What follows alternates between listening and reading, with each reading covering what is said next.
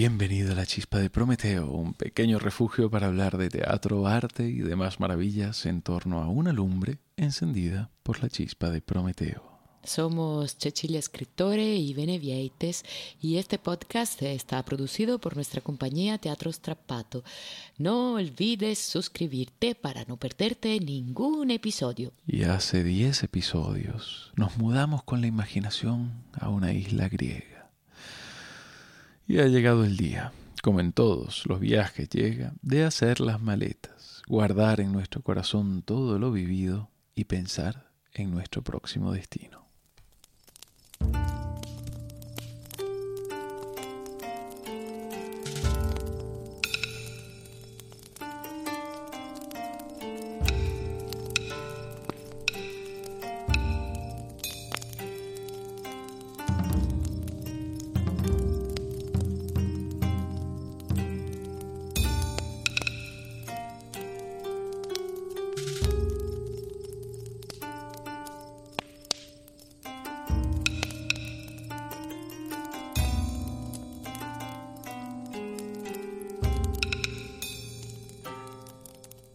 El escritor cretense Nikos Kazantzakis, famoso por su novela Sorba, el griego, decía cuando pensaba en el toro de Creta, cada raza y cada época da a Dios su propia máscara, pero detrás de todas las máscaras, en todas las razas y en todas las épocas, se encuentra siempre el mismo Dios. Para Katsantzakis, el dios cretense era un toro, un toro con el que el ser humano lucha y al mismo tiempo abraza la vida.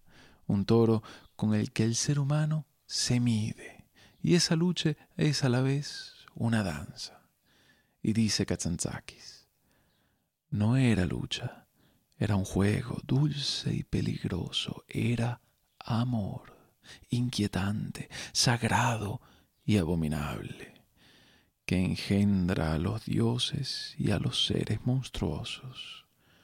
Admiras la lucha y piensas, verdaderamente alguna vez y en algún momento hombre y animal eran uno solo, eran uno, y alguna espada cruel los separó, y ahora se enfrentan de pronto en estos cosos de piedra, y se abalanzan con odio y con amor para volverse a unir y ser de nuevo uno solo.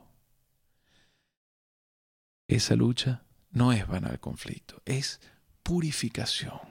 Yo, leyendo estas líneas de Kazantzakis, pensaba en el Jacob bíblico, ese hombre que lucha con un ángel durante toda la noche, lucha con una fuerza divina, y la lucha termina sin victoria por parte de ninguno. La lucha es una toma de conciencia, es símbolo de purificación. Y este tema es extremadamente delicado y ha de ser meditado con inteligencia. Y yo personalmente creo que la inteligencia es una gran enemiga de la literalidad. Las cosas nunca son solo lo que son o lo que aparentan ser. Para nuestro Kazantzakis, cada uno de estos personajes de esta historia de lucha representan un símbolo. En una carta a un amigo, nuestro escritor dice, ahora voy a empezar una tragedia con cuatro personajes, Minos, Teseos, Minotauro y Ariadna. Minos es el último fruto de la gran civilización. Teseo es la primera flor de una nueva civilización. Minotauro el sombrío subconsciente en el que las tres grandes ramas, animal, hombre, Dios, no se han separado aún. Es la primitiva, oscura esencia que todo lo contiene. Ariadna es el amor. Y esta es una lectura hermosa del mito, una lectura muy personal de Katsantzakis. Y en ella tenemos muchos elementos, elementos sobre lo divino, sobre la fuerza, sobre la soberanía, sobre la naturaleza del ser humano. En esta lectura encontramos también un tema importante, un tema que jamás ha de ser, ha dejado de ser importante, un tema que ha inquietado a generaciones y generaciones de seres humanos. Y aquí citamos un artículo muy interesante de la profesora Olga Omato Sainz, en el que analiza esta pieza de Kazantzakis. La sucesión de dos civilizaciones, el paso de una civilización caduca, representada por la cretense, muy avanzada pero vieja, con su antiguo dios, hijo de mundo subterráneo, sin lograr su antropomorfismo, a otra nueva, más vigorosa, con más empuje, aunque más atrasada. Y en este relevo de civilizaciones se presenta asimismo el relevo generacional se pone de manifiesto la relación entre juventud y vejez, la entrega del testigo de una generación a otra, entre Teseo representando la juventud, todo empuje, sin experiencia, y Minos, la sabiduría de la madurez, pero sin fuerza. La obra es, así, un manifiesto de hermandad entre el hombre y Dios, entre el paso de la humanidad desde la sombra hasta la luz, así como la hermandad entre generaciones. Y es que, como decía eh, Julio Numhauser en aquella canción que tan famosa se hizo gracias a Mercedes Sosa, cambia lo superficial, cambia también lo profundo, cambia el modo de pensar, cambia todo en este mundo, cambia, todo cambia. Nuestra isla vivió su gloria, gloria real en la historia, con sus ciudades, palacios y maravillosas obras de arte, como vimos en el episodio anterior. Luego esa gloria cambió y fue una gloria mítica, y a esa gloria hemos dedicado esta temporada. Y para concluir, nos gustaría hacer como un pequeño repaso del camino que hemos recorrido. Recordarte que empezamos en una creta que imaginábamos virgen en la que Rea escondió al pequeño Zeus para que no fuese devorado por su padre Cronos. Allí, en el monte Ida, la tierna Maltea lo nutría. El dios creció e hizo frente a su padre, le hizo vomitar a sus hermanos y con ellos se alió para acabar con la era de Cronos, nuevos dioses que se enfrentan a los viejos titanes, un mundo que se resiste al relevo pero el relevo es inevitable. Zeus y sus hermanos vencen a los titanes y empieza una nueva era.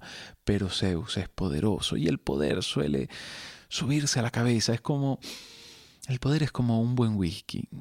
Cuando es demasiado emborracha y hace perder la cabeza. El poder es así. El enamoradizo y despótico Zeus, entre sus muchas aventuras, se transforma en toro y rapta a la joven Europa. La arrebata de su tiro natal y la lleva a aquella isla en la que él creció, la lleva a Creta. Tendrán hijos, y Zeus la casará con el rey. Aquellos hijos serán los herederos del trono de Creta, pero uno de ellos desea ser el único rey. Se llama Minos y Minos pide a Poseidón que lo apoye. Consigue el apoyo de Poseidón. Poseidón, en cambio, le pide que sacrifique un hermoso toro que hará emerger de las aguas. Minos acepta, pero cuando ve al toro se arrepiente y lo conserva como semental. Poseidón, para vengarse de Minos por tal ofensa, hace que la esposa de Minos, Pasífae, se enamore del toro. Ella se obsesiona y pide al inventor Dédalo que cree una vaca en la que ella se pueda esconder para poder yacer con el toro. El toro cae en la trampa y monta a creyéndola una vaca. Pero tras haberla montado, el toro enloquece. Va por la isla destrozándolo todo hasta que llega Hércules para domarlo y llevarlo lejos de Creta. Pero por otro lado, Pasífae queda embarazada y da a luz a un monstruo, un monstruo mitad hombre, mitad toro, el Minotauro. Esta bestia es peligrosa y come carne humana, así que el rey Minos ordena a Dédalo, el inventor, que construya un laberinto en el que encerrar a la bestia. Para alimentarlo, exigirá como tributo a los atenienses que le envíen catorce jóvenes cada luna llena. Serán encerrados en el laberinto y devorados por la bestia.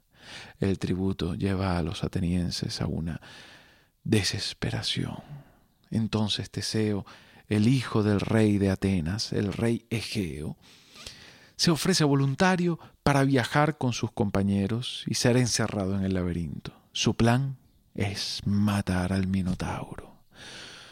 Cuando los jóvenes atenienses llegan a Creta, Ariadna, la hija del rey Minos, se enamora de Teseo y decide ayudarlo.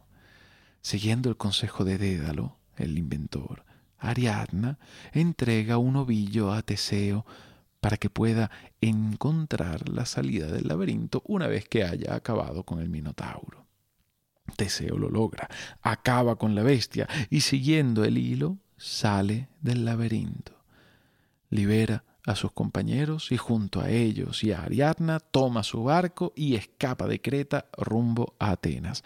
Cuando todo esto se descubre, Minos castiga al inventor Dédalo por haber ayudado a Ariadna a traicionar a su padre, por haber ayudado al extranjero Teseo. Así que el inventor Dédalo y su hijo Ícaro son encerrados en lo alto de una torre. Pero el ingenioso Dédalo planea la fuga. Crea unas alas con plumas y cera, unas alas para él y otras para su hijo. Echan a volar, huyen de Creta, pero Ícaro, el el hijo de, de Dédalo, es demasiado joven e imprudente entusiasmado por el vuelo, se acerca tanto al sol que la cera que une las plumas se derriten e Ícaro cae. Ícaro muere. Huir de Creta sale caro. Le salió caro también a la hija del rey. Cuando se escapó con Teseo, éste decidió parar una noche en la isla de Naxos antes de llegar a Atenas y allí, en Naxos, fue abandonada. Durante la noche, Teseo se fue con sus compañeros y dejó a Ariadna sola. Las prisas de Teseo por abandonar a Ariadna lo hicieron olvidar que había prometido a su padre que si volvía con vida, habría cambiado las velas negras del barco por velas blancas. Olvidando esta promesa, Teseo llegó a Atenas con las velas negras y su padre, el rey Egeo, viendo a lo lejos el barco de velas negras, pensando que su hijo había muerto en el laberinto, se quita la vida y se arroja al mar, que desde entonces lleva su nombre, el mar Egeo. Teseo llega a Atenas y en el luto hereda el trono de su padre. Ariadna, por su parte, sufre y se desespera en Naxos, viéndose abandonada, hasta que a Naxos llega el dios Dionisios, con su festoso séquito. Dionisio se enamora de Ariadna y la unión entre este dios y esta mortal será recordada como una de las uniones más felices de la mitología. En Creta, en la isla donde todas nuestras historias se han ambientado, quedan pocos personajes. El mismísimo rey Minos se ha marchado intentando dar la casa al inventor de Édalo que había escapado. Allí quedan vacíos el laberinto, el palacio, la cueva del monte Ida en la que Zeus creció. Nuestra isla se fue cubriendo de polvo y de tierra los años fueron pasando hasta que un día, pasados miles de años, un inglés llegó con una pala y empezó a desenterrar aquel mundo que nunca existió, pero vive en el sueño de las piedras, palacios, cerámicas, pinturas y pasillos que sí existieron. Estos mundos de mito y realidad que se funden son lo que hoy conocemos como el mundo minoico. Y para terminar bien esta temporada, leamos a Catulo, un poeta que nos ha acompañado más de una vez en, episodios anteriores. Leamos su final de la edad heroica.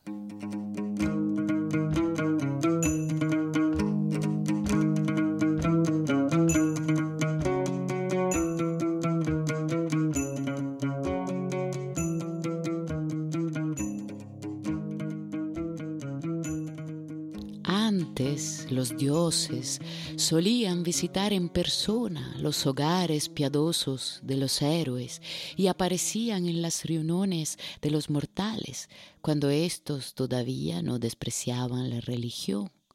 Con frecuencia el padre de los dioses, sentado en templo resplandeciente, cuando llegaban las fiestas anuales en su honor, vio caer cien toros en tierra ante sus pies con frecuencia Baco, errante por la alta cima del Parnaso, dirigió a las Ménades que gritaban Evoé con el pelo suelto, cuando los de Delfos se lanzaban a porfía por toda la ciudad para acoger alegres al dios con humeantes altares con frecuencia con los combates mortales de la guerra Marte o la señora de rápido Tritón o la Virgen Amarintia animaron con su presencia a escuadrones de hombres armados. Pero cuando la tierra se manchó de crímenes nefandos y todos desterraron la justicia de sus avaros corazones, los hermanos bañaron sus manos con sangre fraterna. El hijo dejó de llorar la pérdida de sus padres. El padre deseó la muerte temprana del primogénito para, libre, disfrutar de la flor de una joven novia. Y la madre, malvada, uniéndose con su hijo ignorante, no temió impía mancillar a los dioses del hogar. Entonces la confusión de lo justo e injusto en mala locura alejó de nosotros la mente justiciera de los dioses. Por ello, ni se dignan visitar una sociedad así, ni permiten que se les toque con la luz del día.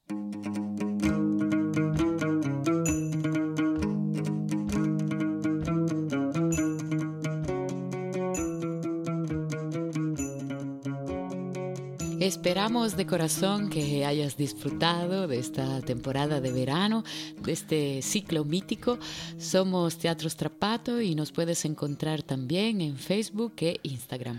Que tu curiosidad te vuelva a traer a la chispa de Prometeo dentro de dos semanas. Será el primer episodio de la sexta temporada. ¿Y cuál va a ser el tema?